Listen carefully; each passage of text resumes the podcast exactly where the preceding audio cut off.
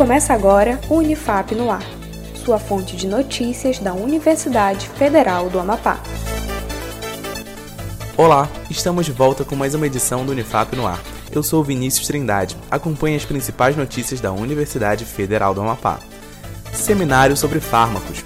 O programa de pós-graduação em Ciências Farmacêuticas e o programa de pós-graduação em Inovação Farmacêutica da Unifap, em parceria com as universidades federais do Amazonas, Goiás e Pará, promovem o quarto workshop do programa de pós-graduação em Inovação Farmacêutica e o sétimo ciclo de seminários em Ciências Farmacêuticas, entre os dias 2 e 4 de dezembro de 2020, pelo YouTube.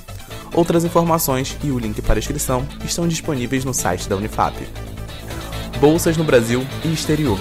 O Conselho Nacional de Desenvolvimento Científico e Tecnológico, CNPq, lança chamadas para o preenchimento de bolsas no Brasil e no exterior. Os interessados devem apresentar suas propostas de acordo com o estabelecido no documento oficial.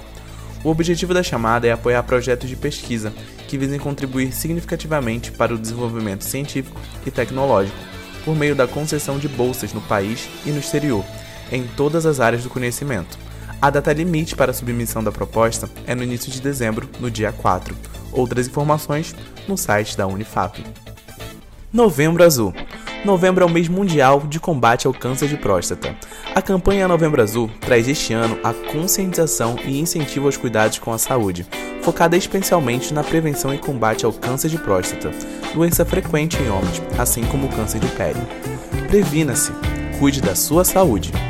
O Unifap no ar fica por aqui.